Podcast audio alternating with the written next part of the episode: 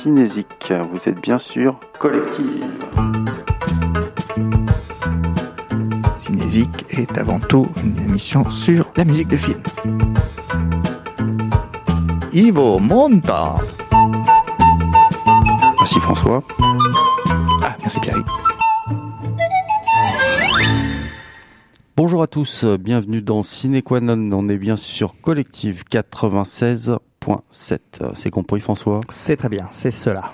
Aujourd'hui, c'est Hugo à la technique qui remplace euh, Romain qui euh, est parti vers d'autres euh, aventures, on va dire. Il, il, arrive très bientôt, mais oui, il n'est pas, il n'est pas encore là. il arrive très bientôt. On va faire sans lui. Tant pis pour lui. C'est donc un spécial Charlton Heston qui aurait eu 100 ans cette année. Mais oui, Charlton Heston, hein, euh, on le connaît bien. Euh, on a tous les images des Dix Commandements, euh, de Ben Hur, et c'est un acteur qui est assez ambigu finalement dans ses prises de, position et qui est quelqu'un qu'on a tendance à, à cataloguer, mais qui finalement est assez complexe. On le verra dans cette émission. Eh oui, car il a été euh, longtemps connu pour être le président de la NRA. Oui, mais ça c'était à la fin de sa vie. Hein. On oublie parfois qu'il a aussi milité pour les droits civiques et pour des causes beaucoup plus nobles. Donc euh, voilà, c'est pour ça que c'était euh, quelqu'un qui a souvent joué les héros et qui finalement peut-être s'est pris au jeu de vouloir en être un dans la vraie vie. On va commencer euh, tout de suite, puisqu'on a un gros catalogue en fait. Parce oui, il a une, euh, il a une très belle euh, filmographie eh hein, qui est, va en fait de la fin de la guerre jusque dans les années 70, 80, hein, mais on ira plutôt jusque dans les années 70. C'est quelqu'un qui comment a commencé par le théâtre en fait, qui voulait jouer au théâtre et qui, ça on le sait peu, mais il a toujours jouer au théâtre en parallèle de sa carrière euh, cinématographique, des grands rôles euh, classiques. Et au cinéma, il a surtout euh, commencé en étant valorisé par son physique, parce qu'il a une stature athlétique un petit peu, hein, et on le voit dans pas mal de films. torse nu. Ah oui, torse nu, jambes nues, comment dire, pas nu, hein, mais quand même voilà, il, a un physique de, de mâle alpha, alors c'est vrai que ça, ça, va le, ça va le poursuivre un peu. Euh. Ah oui, oui, puis un physique de jeune premier aussi, hein, quand même. Hein. Oui, oui, oui, oui. Hein. Là, je, justement, quand j'ai regardé les, images de, du premier film, donc en 1952, c'est quand même le, le, beau gosse, quoi, hein, quand même. Ah oui, oui, oui. Oui, oui. Euh, donc euh, premier, enfin, il aura fait quelques films avant. Son premier rôle, finalement, c'est un film qui s'appelle adapté de, de l'opéra Peer Gynt de Ibsen, euh, voilà où il est, euh, il joue, je sais pas si c'est un faune ou un comment un jeune, euh, une créature jeune premier étrange avec un joli faciès. Donc le premier que nous, en tout cas, on a sélectionné, c'est Sous le plus grand chapiteau du monde, un film de 1952 de Cécile B2000. Oui, on raconte que euh, Charlton Heston eh ben, euh, aimait bien euh, aller sur les studios. il jouait, il avait des petits rôles et puis quand il passait devant Cécile B2000, toujours il le saluait et Cécile B2000 a fini par se demander mais qui c'est ce gars qui, qui me salue comme ça? Il a l'air pas mal. Et il l'a embauché dans son film sous le plus grand chapiteau du monde. Cécile B2000, c'était quand même quelqu'un qui était un des très grand réalisateur euh, hollywoodien depuis la période du muet et qui était spécialisé dans les grandes productions.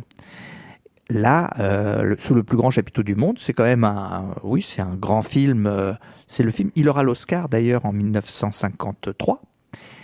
Et c'est un film qui se passe dans le monde du cirque Charlton Heston, il va tout de suite euh, jouer un, un rôle important. Bah, un rôle important, oui, c'est quand même le chef euh, de la troupe là, hein, du cirque. Hein. Il n'y a pas, que lui, hein. il y a Cornel Wilde, il y a euh, James Stewart qu'on ne reconnaît pas parce qu'il est tout le temps en clown. Oui, mais c'est lui le, le, chef. Ouais, ouais, ouais. ouais oui, oui, c'est vrai. Et c'est, il y, a du moyen. Hein. C'est vrai qu'il y a du moyen. Il y a beaucoup de. En fait, c'est la limite du documentaire. Il s'est servi du véritable cirque Barnum, je crois, pour pour réaliser le film. Il y a plein d'animaux, il y a plein de, de figurants. C'est quand même. Euh, non, non, ça a dû coûter quand même un petit, un petit paquet de dollars. Ah oui, oui, oui c'est un film assez impressionnant. Donc, euh, euh, la musique. La musique est de Victor Young. Et Victor Young, euh, moi je l'aime bien. C'est celui qui a fait la musique de Scaramouche, de Johnny Guitar, de L'homme des vallées perdues. Enfin, voilà, c'est un, grand compositeur hollywoodien. Oui, oui, très, très grand compositeur. Et le, morceau qu'on va écouter, donc c'est pas le, le main title, comme on dit. C'est un morceau qui s'appelle Dream Lover. Oui, parce que c'est vrai que dans le film, bah, c'est beaucoup de la musique de cirque. Hein. donc, euh, on a cherché un morceau qui était euh, un petit peu différent quand même. Ouais, c'est parti.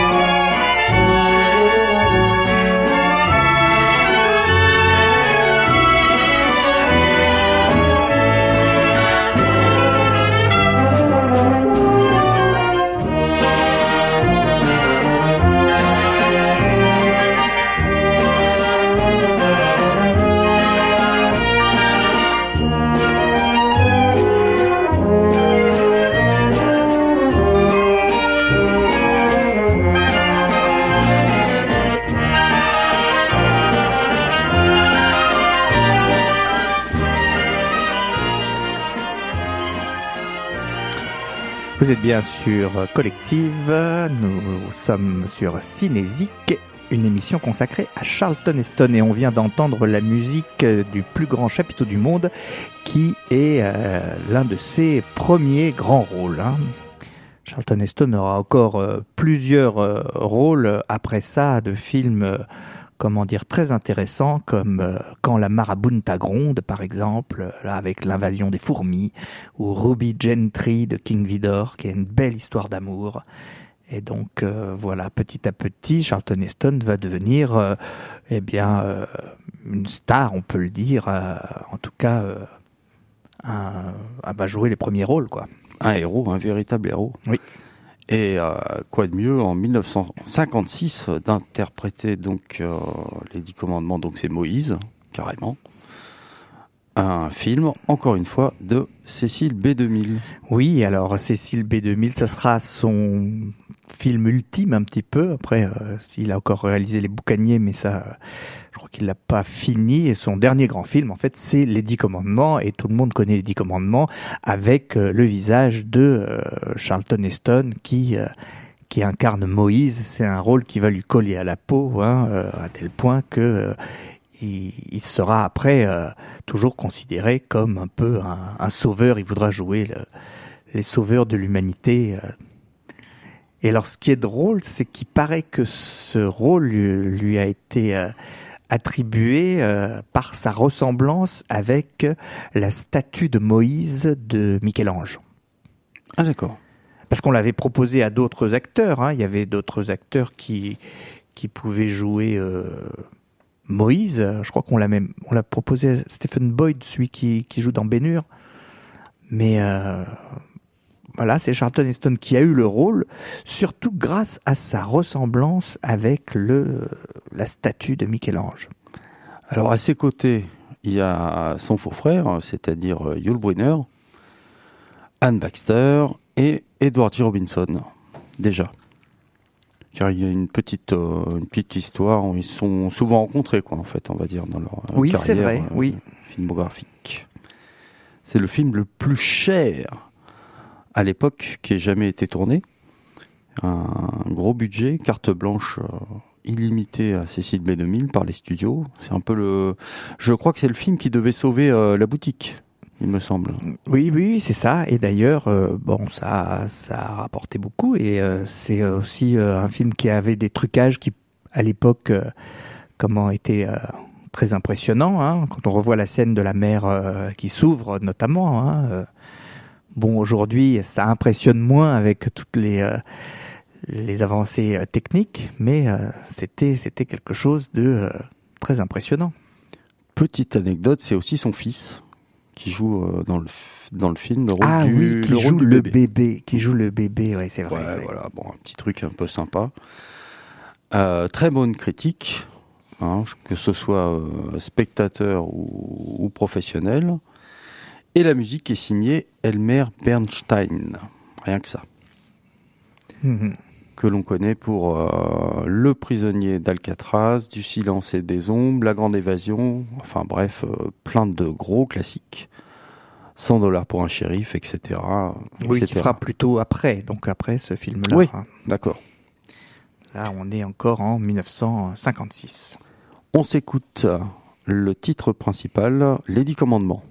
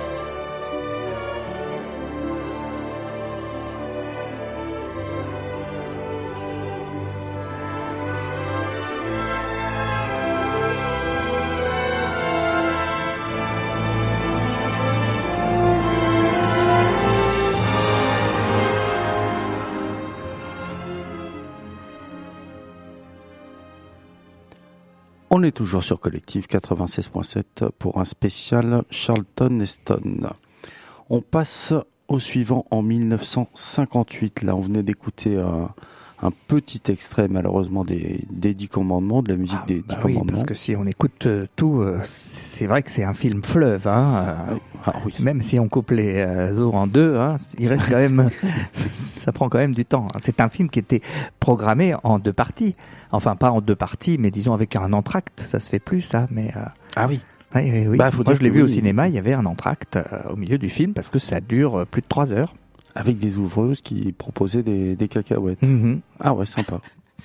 C'était le bon je temps. Je vous laisse en fond, hein, si vous avez remarqué, pour les oreilles attentives. ah, merci. Voilà, pour... Le petit tapis. C'est donc maintenant La soif du mal, un film d'Orson Welles. Oui, un film d'Orson Welles et à la base, c'était pas forcément lui qui devait réaliser. Hein, il jouait, il était acteur et euh, Orson Welles avait plus très bonne réputation à Hollywood parce qu'il avait fait des films qui n'avaient pas très bien marché, des films chers et euh, et en fait Charlton Heston a voulu que ce soit lui qui réalise et même il l'a presque imposé comme réalisateur et effectivement, ben, ça donne un, quand même un beau film qui est euh, un peu qui sonne le euh, euh, la fin de la grande époque du film noir. C'est un vrai film noir et souvent quand on on parle du film noir, on dit que ça s'arrête, ça commence au Faucon Maltais, ça s'arrête à La Soif du Mal en 1958. Ah oui, c'est magnifique, hein. c'est une vraie leçon de cinéma et notamment le plan séquence d'introduction qui est vraiment formidable. Qui est le plus, euh, peut-être encore aujourd'hui, non, non, peut-être pas aujourd'hui le plus grand plan séquence, mais en tout cas euh, à l'époque c'est un beau plan. oui, oui, oui, oui. C'est un plan qui dure 3 minutes 20. Et oui, et là on, on fait la connaissance donc de Vargas, le policier mexicain. qui est fiancé avec une, euh, une américaine et euh, peu après, donc peu après l'attentat, car euh, il se passe tout de suite, tout de suite de l'action dans le film, on fait la connaissance de Quillan, qui est le, le flic un peu pourri, un peu du côté américain, qui est interprété par Orson Welles. Ouais, ouais, ouais. Et il paraît qu'il s'était grossi et enlaidi euh, pour, euh, pour ah, ce rôle. Hein. C'est réussi. il était déjà assez gros, mais il, était, il a encore plus forcé euh, la dose hein, pour être vraiment, euh, comment dire, horrible. Du côté féminin, c'est Janet Lee. Oui, la belle Janet Lee, qui, qui paraît-il était à passer tout le tournage avec un bras dans le plâtre. Oui, oui, oui, ça se voit, ça se voit vraiment. Bah, non, non, non. Et également, je sais pas si tu te rappelles, il y avait euh, Marlène Dietrich. Oui, il y a Marlène Dietrich dans un petit rôle, mais qui est un de ses derniers, ses dernières euh, apparitions presque. Qui elle aussi est un peu grimée. Ouais, ouais, ouais. ouais. C'est plus ou moins réussi, pour le coup. La musique, puisque c'est ça qui, qui nous amène ici, c'est signé Henri Mancini. Oui, alors ça nous a, enfin, ça peut étonner parce qu'Henri Mancini, on l'associe souvent à la Panthère Rose, on l'associe à des comédies euh, de Black Edwards. Euh, on l'associe à Audrey Byrne. Ouais, c'est ça. Hein. Mais en fait, euh, il a, bah, il a fait beaucoup de musique pour Black Edwards, mais avant, il a aussi fait pas mal de musique pour des films très différents, des films, des mélos, par exemple, plusieurs films de Douglas Sirk, comme Le Mirage de la vie ou peut-être pas écrit sur du vent, mais La Ronde de l'Aube, et des films de science-fiction, La créature du marais, euh, Tarantula, euh, tout ça, euh, c'est des musiques d'Henri Mancini, donc qui étaient assez finalement. mais oui, qui avait une partition polyvalent. Hein. Ouais, ouais. Et donc, bah, le morceau qu'on a qu'on a choisi, c'est le morceau d'introduction, enfin le, le générique, qui est vraiment formidable. Donc au début, c'est un petit peu, on se demande c'est un petit peu noir et, après... en même temps film noir et on reconnaît la patte quand même dans eh Mancini euh, bien sûr au niveau des instruments euh, de musique au niveau de ce qu'il utilise les, euh, les, percussions et puis les le rythme. Ouais ouais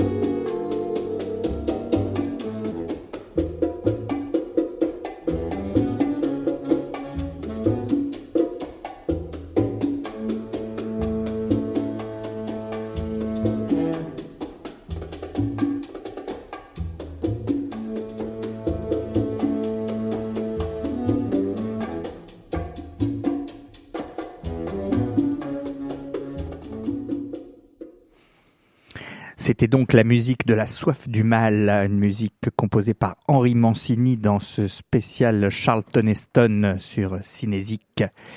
Et euh, donc euh, nous sommes en 1958 et en 1959, euh, Charlton Heston a l'un de ses plus grands rôles qui lui est proposé. Et oui, bien sûr, on veut parler de Bénure, un film de William Wyler énorme, énorme rôle. Ah bah oui, oui, à la peau. Euh. Entre Moïse et Bénur, ah hein, euh, Charlton Heston confirme qu'il est, aux yeux des spectateurs au moins, euh, un grand héros.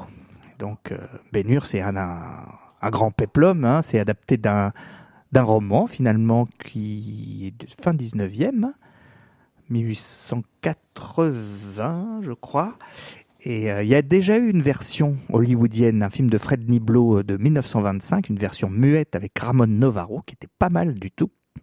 Mais il n'y avait pas euh, encore tous les moyens hollywoodiens. La, course de char est très belle aussi, mais là, c'est vraiment, comment dire, eh ben, ah bah là, c'est énorme.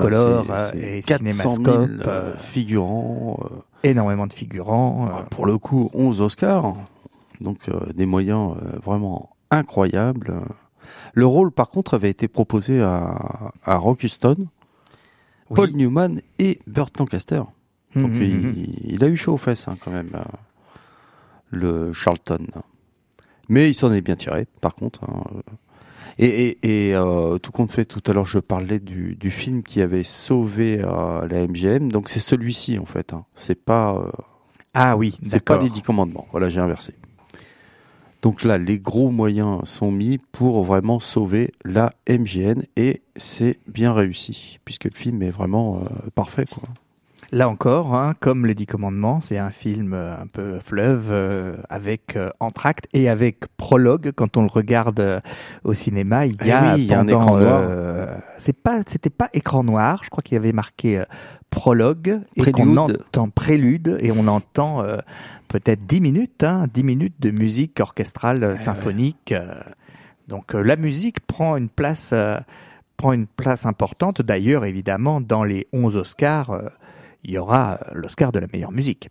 Et c'est un de tes compositeurs préférés qui s'y colle, j'ai nommé Miklos Rocha. Oui, moi j'aime beaucoup ce compositeur qui est un compositeur hongrois et qui a composé la musique de de nombreux euh, films euh, hollywoodiens, ben, un peu euh, dans, tous les, les, genres différents, mais pas mal, pas mal de films d'aventure. Hein, Ivanhoe, Moonfleet, ou alors des films policiers, hein, Les Tueurs, La Maison du Docteur Edwards, Assurance sur la mort. Enfin, il a fait énormément de musique de films dans les années 40 et 50. Et, euh, je voudrais insister aussi sur euh, la vie privée de Sherlock Holmes. Ah oui, oui, oui. Moi j'aime beaucoup ce, ce morceau. Et t'as vu, j'arrive à prononcer maintenant Miklos Rocha. Oui, oui, oui. Bah écoute, c'est sans doute comme ça qu'on le prononçait. Donc la musique euh, en elle-même contient beaucoup, beaucoup de thèmes qui sont certainement suivant les, personnages qui interviennent. Et euh, bah, celui qu'on a qu'on a choisi, en fait, c'est le thème principal, voilà, le, le plus connu. On s'écoute un extrait de la bande originale de Bénure. On est en 1959.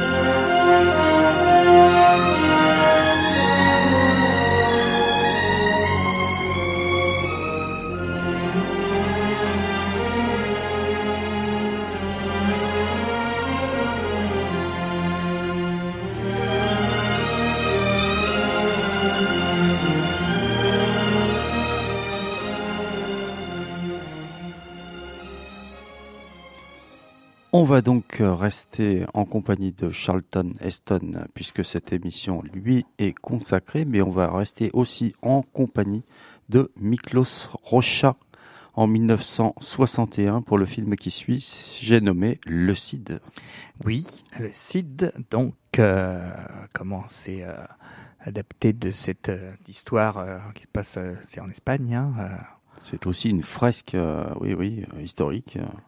Voilà, un nouveau rôle de héros pour Charlton Heston, cette fois-ci dans un film d'Anthony Mann, où il a pour partenaire Sophia Loren, c'est Rodrigue et Chimène. Voilà, ben, comme dans la pièce de Corneille, mais en fait le thème est euh, plus ancien. C'est un, c'est une histoire, euh, c'est une histoire qui a été adaptée ben, au théâtre, au cinéma, euh, de diverses façons.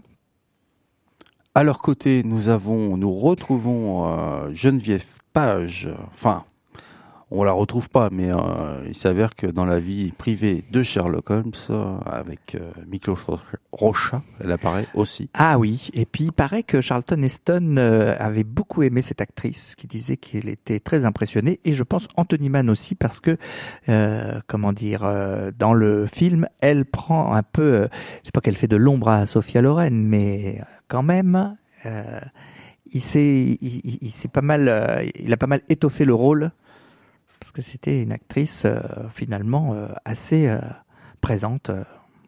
Et d'ailleurs, nous pouvons lui rendre hommage, elle est toujours de ce monde. Hein. Ah oui, bah un petit coucou à, Geneviève alors. sinon, Rav Vallon aussi à, noter qu'il y, a une belle prestation dans le CID. Donc Anthony Mann, c'est Winchester 73. Oh bah beaucoup de westerns, euh, oui, c'est vrai. On connaît plus pour ces westerns euh, que pour euh, ces films d'aventure, mais il y, a, y a pas mal d'aventures. La chute de l'Empire romain, je crois. Oui. enfin, des peuples Mais c'est vrai que non seulement c'était des westerns, mais en plus il y avait toujours son copain James Stewart. Voilà, c'était ah vraiment la doublette infernale.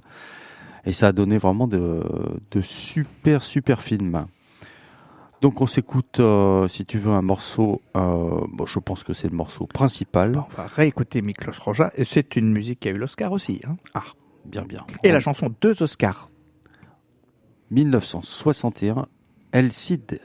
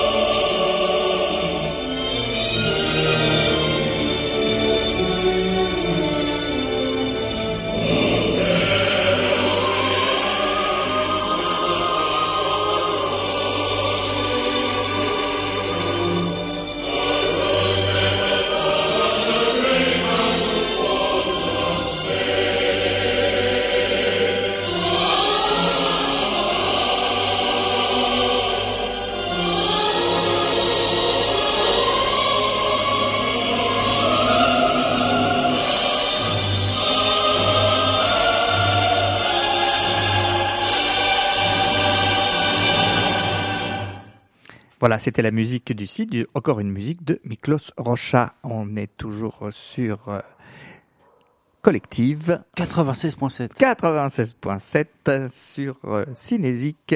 Et on parle de Charlton Heston hein, qui euh, a enchaîné les rôles de héros, Ben Hur, le Cid. Il jouera ensuite dans les 55 jours de Pékin, euh, dans Major Dundee, dans Extase et Agonie où il joue le rôle de Michel-Ange.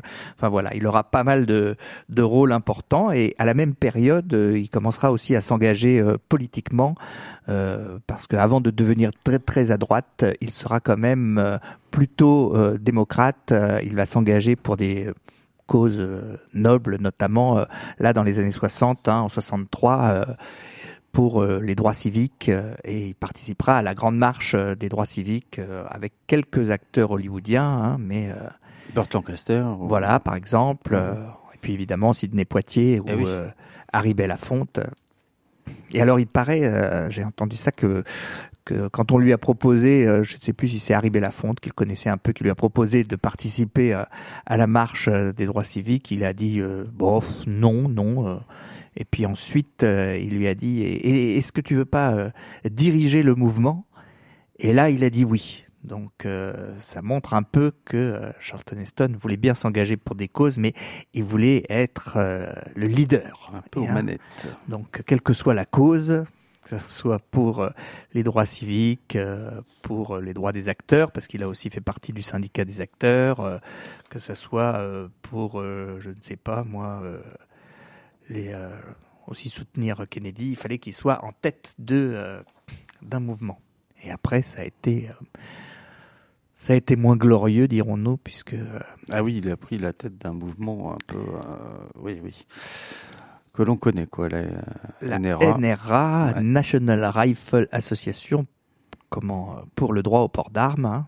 Il a aussi milité contre l'avortement, donc voilà des différentes causes qui qui ont du mal un petit peu à se concilier, mais disons que dans les années 60, c'était plutôt quelqu'un de bien. On est toujours dans les années 60 et euh, là, il est euh, à la tête euh, d'un d'une armée, c'est le seigneur de guerre. Et le Seigneur de guerre, en fait, The Warlord, qui est un film de Franklin Schaffner, eh ben c'est un film très original et finalement assez peu connu. C'est pourtant euh, un très beau film sur le Moyen Âge et qui, contrairement à beaucoup d'autres films hollywoodiens, est euh, très documenté et euh, comment a une vision assez réaliste du, du Moyen Âge. En tout cas, se veut se veut assez réaliste par rapport par rapport aux autres films qu'on connaît comme Robin des Bois ou Ivanhoe, qui sont plutôt romanesques. Hein. C'est plutôt un Moyen Âge de imaginaire. Bah là, c'était romanesque aussi, hein, en quelque sorte, hein, puisque bon, bah il y a quand même euh, une petite histoire d'amour entre euh, entre ce seigneur et, euh, et la demoiselle, mais mais à la base, c'est vrai que c'est plus. c'est surtout une histoire de domination, eh plus qu'une histoire de d'amour. Hein. Là, nos, nos amis féministes, je sais qu'il y en a qui qui sont dans collective, n'auraient pas apprécié ce genre de comportement. Oh, oui, mais après, c'est c'est dénoncé dans le film. Hein. Ça Bien parle sûr. un peu de, de droit de cuissage des seigneurs. Euh, en Normandie, en plus. En plus, ça se passe en Normandie. Oh là là là là là là. Que reste-t-il de ces pratiques? Franklin J. Schnaffer, qu'on avait, euh, qu'on connaîtra ou qu'on avait connu pour Papillon, Les garçons qui venaient du Brésil ou des films comme euh, Patton. Voilà quoi. Donc c'est quand même un réalisateur. Eh ben oui. Et puis on va en parler après un peu costaud, euh, voilà. Et la, musique, euh, puisqu'il faut parler de la musique, bien sûr, est signée Jérôme Moros.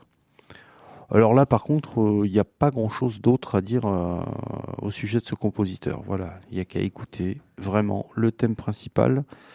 On est en 1965, Le Seigneur de guerre.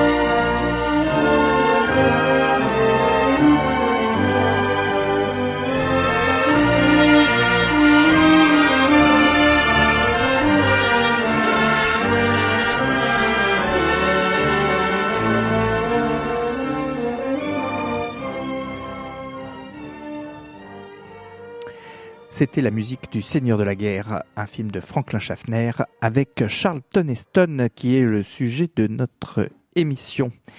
Et euh, donc Franklin Schaffner, nous allons en reparler puisque le film suivant qui a été tourné en 1968 est un film que vous connaissez tous et qui est très important dans la carrière de Charlton Heston. J'ai nommé La planète des singes, que tu as vu Romain, bien sûr, car c'est un film culte. Non. Non, pas encore. Ok, bon. Eh ben, tu as de la chance, car euh, j'espère qu'on pourra le projeter euh, prochainement euh, à l'Aiglon, pourquoi pas. Ah, ce serait très beau, parce que j'aimerais bien revoir ce film. Je l'ai déjà vu au cinéma, et ça, ça en jette, hein, comme on dit. hein. Donc il a le rôle de Taylor, un malheureux astronaute ou cosmonaute, ou je sais pas comment on dit. Eh ben, Voilà, il change un peu de euh, comment il, il- il change un peu de style. Hein. euh, C'est pas, c'est une autre forme de héros puisque là, euh, il est un peu euh, misanthrope. Il a un peu quitté le monde des humains parce que il était dégoûté de ces gens qui se faisaient la guerre et donc il est parti sur un vaisseau, comment dire, dans l'espace, hein, à quelques avec trois personnes.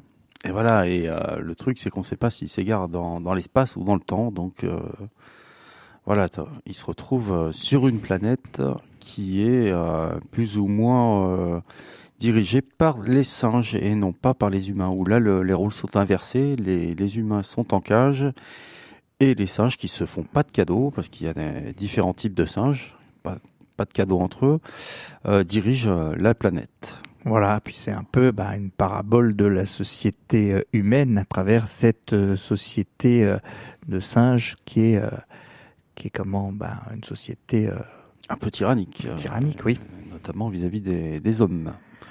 Et donc euh, c'est adapté d'un roman de Pierre Boulle, un français, mais euh, c'est euh, adapté très librement en fait. euh, L'idée du retour sur la Terre, c'était pas dans le roman. Hein, c'est il y a un mix entre le roman La planète des singes et puis un épisode de la quatrième dimension. Et c'est ce qui a fait le, un des, une, une des raisons pour, pour le, le succès du film. hein. la scène finale, euh, vraiment, quand on s'aperçoit, bon, bah, attention, est-ce qu'on spoil ou pas? Oh on- oui, on peut. On hein. peut, euh, bouge-toi les oreilles, euh, Romain. Voilà, on s'aperçoit qu'en fait, ils, ils sont revenus sur Terre. Voilà, et que on n'est pas, enfin, on est dans, ils sont dans le futur en fait. Ils sont dans une société où En 3980 euh, et quelques, je sais plus. euh. Voilà, l'homme a régressé et le singe a, lui, euh, pris les manettes. Voilà, pas que dire d'autre. euh, Il y a une fin alternative. Je tenais à le, le préciser Ah oui. avec notre ami euh, Nova. Linda Harrison, Voilà. mannequin qui était la compagne du producteur, hein, qu'on n'a pas vu dans beaucoup de films finalement, mais euh, c'est dommage. Oui, oui, qui était euh, d'une beauté euh, étonnante. La fin alternative, c'est qu'elle est enceinte. Voilà. Ah oui. Et oui. Donc, mais bon, ça n'a pas été, ça a pas été retenu. Par contre, il y a eu des suites. Hein. Il y a eu des suites plus ou moins réussies. forcément, il y a eu, le, je sais plus moi, Le le, retour. retour. de la planète des singes, le secret de la planète des singes, euh, le. euh, La, revanche de la planète. Oui, il y a, je crois qu'il y en a eu quatre ou cinq. Et puis Il après, il y a eu des remakes. Hein. Il y a eu le remake de Tim Burton Eh et oui. puis des préquels. Donc c'est quand même un thème. euh, Sans compter la série. sans compter la série. Hein. La série que moi j'ai regardé euh, dans les années euh, 70, qui était beaucoup pas si de mal. euh, d'émules. Ouais, ouais. Et euh, tout ça avec plein de musique euh, vraiment superbe. Des... Pas seulement euh, Jerry Goldsmith, euh, celui dont on va parler aujourd'hui, mais d'autres compositeurs vraiment très talentueux qui sont euh, essayés au, au comment, à la musique de la planète des singes. Voilà. Ben oui, là la musique. Donc Jerry Goldsmith, ben on le connaît pour des musiques qu'il a fait après. Hein. Il a fait des musiques de, de grands films de blockbusters, un peu genre Rambo, Gremlins, Alien. Eh oui. Chinatown. Mais là, c'est une musique très particulière quand même, hein, puisque c'est censé être euh, inhumain. Euh, donc il a pris des instruments euh, un petit peu insolites et on voit des, on entend des sons qui sont vraiment étranges. Ouais, oui, en rupture totale avec ce qu'on a entendu de Jérôme Boros auparavant. Là, là, il y a des sons stridents, des sons angoissants.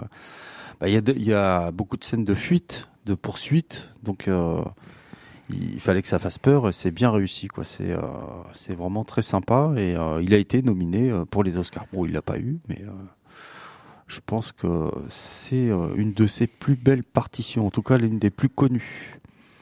À noter avant d'écouter juste l'extrait, euh, l'absence d'Edward G. Robinson. Ah oui, qui devait jouer le docteur Zaius et qui était un petit peu, euh, comment dire... Euh, Déjà souffrant. Hein. Oui, malade et qui a eu peur que ça... Il, il pouvait pas supporter le, le maquillage. Ah oui, parce que le maquillage des singes, attention, hein, ça, prenait, ça prenait du temps. ils ont quand même pris des acteurs connus, comme Kim Hunter ou Ran... ou comment dire... comment il s'appelle? Je ne sais plus. Mais en tout cas, on les reconnaît pas bien. Non, non, ah, on les reconnaît pas bien du tout. Il y en a un, le, le, jeune. Oui. Mais oui, exact, on le reconnaît quand même. Ouais, ouais, effectivement. Ouais, ouais. Bah, je, je sais plus comment il s'appelle. Oui, oui, mais c'est vrai que malgré le, le, le maquillage, on, on, le reconnaît. Donc, on s'écoute euh, un extrait de la BO. Ah bah oui. 1968, Planète des singes.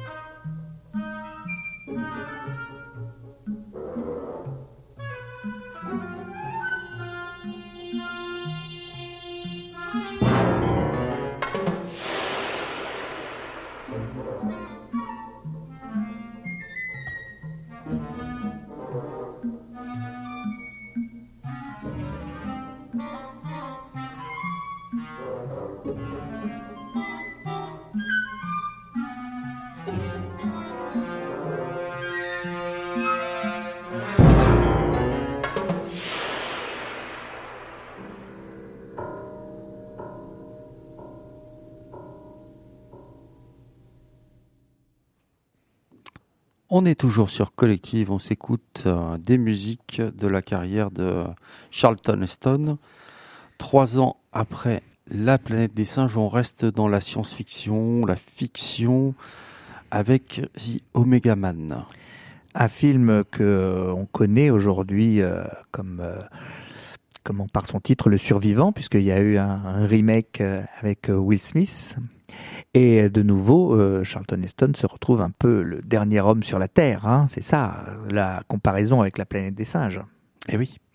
Et oui, oui, et il est euh, pas la seule créature, car il est embêté euh, la nuit par des sortes de, mutants, voilà, qui supportent pas la lumière, donc qui ont été infectés par donc le virus qui a dévasté le reste de la planète.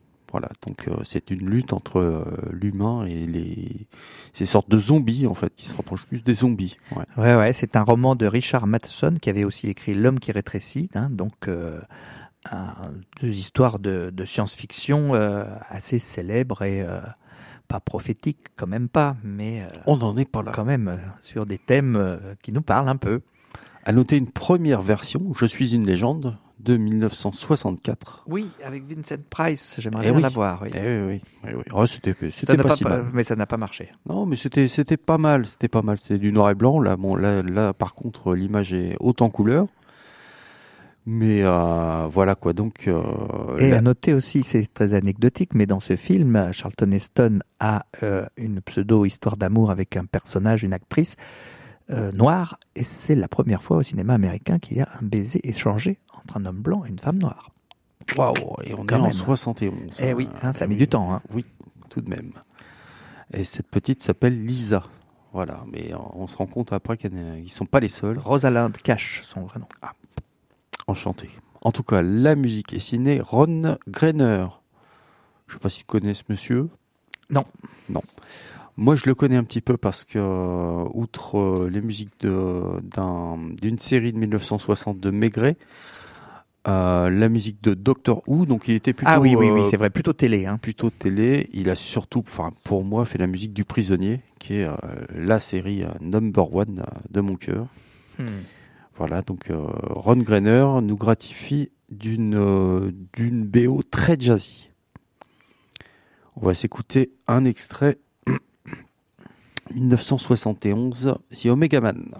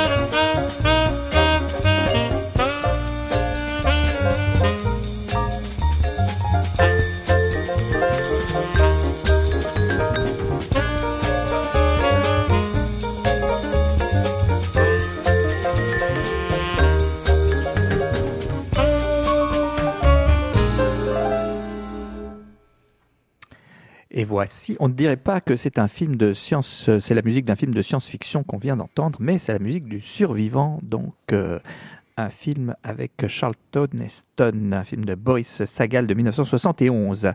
Et on continue dans la carrière de Charlton Heston et toujours euh, en science-fiction avec un film dont on a beaucoup parlé ces derniers temps, hein, et pour cause, c'est le film Soleil vert. Alors science-fiction ou euh, anticipation? Bah oui, c'est ça, hein. anticipation plutôt, puisque c'est censé se passer. C'est un film réalisé en 73 qui est censé se passer dans un futur lointain en 2022. voilà. voilà un film où il fait très chaud. Euh, où il y a des problèmes de euh, donc de voilà c'est le seul film, c'est le premier film qui parle de réchauffement climatique et euh, de surpopulation quand même, hein, parce que les films de science-fiction ou d'anticipation, on nous parlait de euh, martiens, euh, d'envahisseurs, on nous parlait, je sais pas moi, de météorites ou de, je sais, de, de singes qui prenaient le pouvoir, mais très rarement de ce qui ce qui nous pendait au nez pour de vrai. Et eh oui, oui, oui, car le plus dangereux pour l'homme, c'est l'homme. Mhm. Et donc, on voit dans les, les premières images du film, je ne sais pas si tu te rappelles, euh, tout le, toute la crise, enfin l'évolution de l'homme et la crise qui en découle dans des images en, noir et blanc avec une musique un peu ah oui, spéciale. Oui, oui, oui, mais je me rappelle plus exactement. Je l'ai vu il y a longtemps quand même. Enfin bref, donc après c'est la catastrophe et arrive la société Soylent dont le président vient d'être assassiné. Et notre ami Thorne, un enquêteur un peu taciturne et entêté, enquête voilà, sur cet assassinat. Le prix d'Avoriaz 1974 tout de même. Ouais, ouais, ouais. Puis il y a des scènes très marquantes, hein, les scènes où, euh, ils récupèrent un steak de contrebande et puis ils se font un petit repas. Il y a, Edward G. Robinson, dont c'est le dernier film, hein, qui était très malade et qui qui, pleure dans cette scène, euh, qui pleure parce que euh, c'est Charlton Heston qui pleure, hein, parce qu'il le savait alors que non, c'est qui qui le savait? Non, mais quand il mange le steak, je ah, crois, oui, oui, ça lui rappelle tellement de choses. Parce que, je crois qu'il pleurait pour de vrai pendant la scène où il meurt parce que parce qu'il est mort très ah oui très peu après très peu après en fait très peu de temps après le tournage. Donc ça parle de l'euthanasie aussi. On, vous pousse à, à être euh, euthanasié. Et quand euh, on est euh, avant de mourir, on vous passe des, des, images de la Terre comme elle était avant. Oui. La Terre comme elle était avant, c'est celle qu'on connaît, hein, avec la nature, des très belles images euh, de ruisseaux, euh, d'arbres, d'animaux. Euh. Et de la musique classique. Voilà, et de la musique classique. Donc on entend beaucoup de musique classique dans ce film. Hein, mm. Et c'est ça qu'on retient. C'est des morceaux. Bah justement, celui qu'on a choisi, ça fait un petit peu une boucle puisque bucolique. C'est la musique de Peer Gint, donc euh, c'est une musique d'Edvard Grieg. Euh, et, euh, et donc il faut qu'on se dépêche de la passer parce que sinon on va être pris par le temps. Ah, bah oui, nous dit Romain. 73 Sol hiver.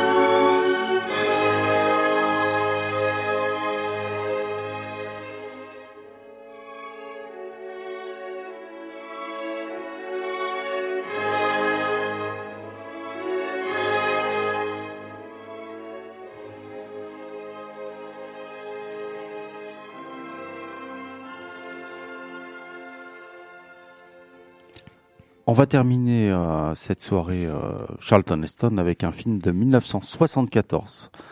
Earthquake. Earthquake, tremblement de terre, hein, qui euh, est un peu dans la veine de pas mal de films catastrophes de cette époque de, du milieu des années 70. Hein. Il y avait d'ailleurs Charlton Heston a joué dans plusieurs, hein, dans Alerte à la bombe, dans 747 en péril. Donc il va aussi se spécialiser dans les films catastrophes, hein. une autre façon d'essayer de sauver euh, son prochain ou de sauver l'humanité. Et euh, en fait, on l'a choisi euh, pour finir, bah, outre, enfin, plus que la qualité du film, hein, que, enfin, le film n'est pas mauvais. Le film n'est pas terrible, on peut le dire. et c'est plus, ça se rapproche plus d'une bonne série télé. Oui, enfin, il y a des gros moyens quand même, et pas mal d'acteurs, hein, comme ces films euh, où il y eh avait, euh, comme La Tour Infernale aussi, euh, à la même époque. Là, il y a Ava Gardner, il y a, il y a qui d'autre Geneviève Pujold, qui est magnifique. George Kennedy et même Victoria principale. Ah. Eh ouais, toutes trois séries de sorties de Dallas. Donc quand même, pour ce film, ils avaient fait quelque chose d'assez original, c'est l'effet sense surround, c'est-à-dire qu'il y avait une sorte de son vibrant, de vibre, euh, enfin de son vibrant qui allait sur les sièges et qui donnait l'impression que le siège bougeait et que euh, comment dire, bah, la terre allait s'écrouler. C'était vraiment un tremblement de terre et je crois que ça n'a pas du tout bien marché. Que euh, je sais pas. Il y a eu quelques incidents. Oui, il y a eu des accidents, des plafonds qui se sont effondrés, que ça coûtait très cher. Enfin bref, il n'y a, pas eu beaucoup de films avec cet effet. Voilà, bah donc on va on va terminer donc cette émission avec euh, John Williams tout de même. Bah oui, rendons hommage à John Williams puisque euh, on en a beaucoup parlé dans nos dernières émissions euh, sur Spielberg et et voilà, il est là aussi. C'est c'est pas une de ses premières musiques, mais presque. Oh, probablement, oui, 74, oui, c'est c'est possible. Oui. En tout cas, euh, merci hein, et euh, merci euh, Charlton Heston pour cette fabuleuse carrière. À bientôt. Eh bien, à très bientôt sur Collective. Et oui, on se quitte avec donc le générique de fin Earthquake.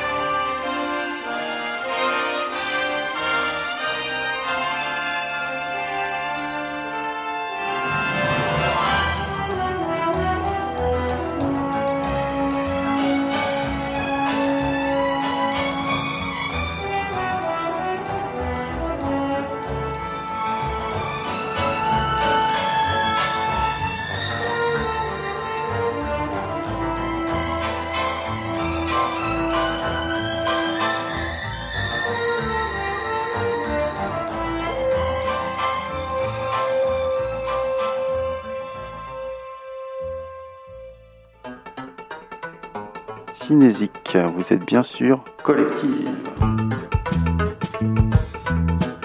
Cinésique est avant tout une émission sur la musique de film. Ivo Monta. Merci François.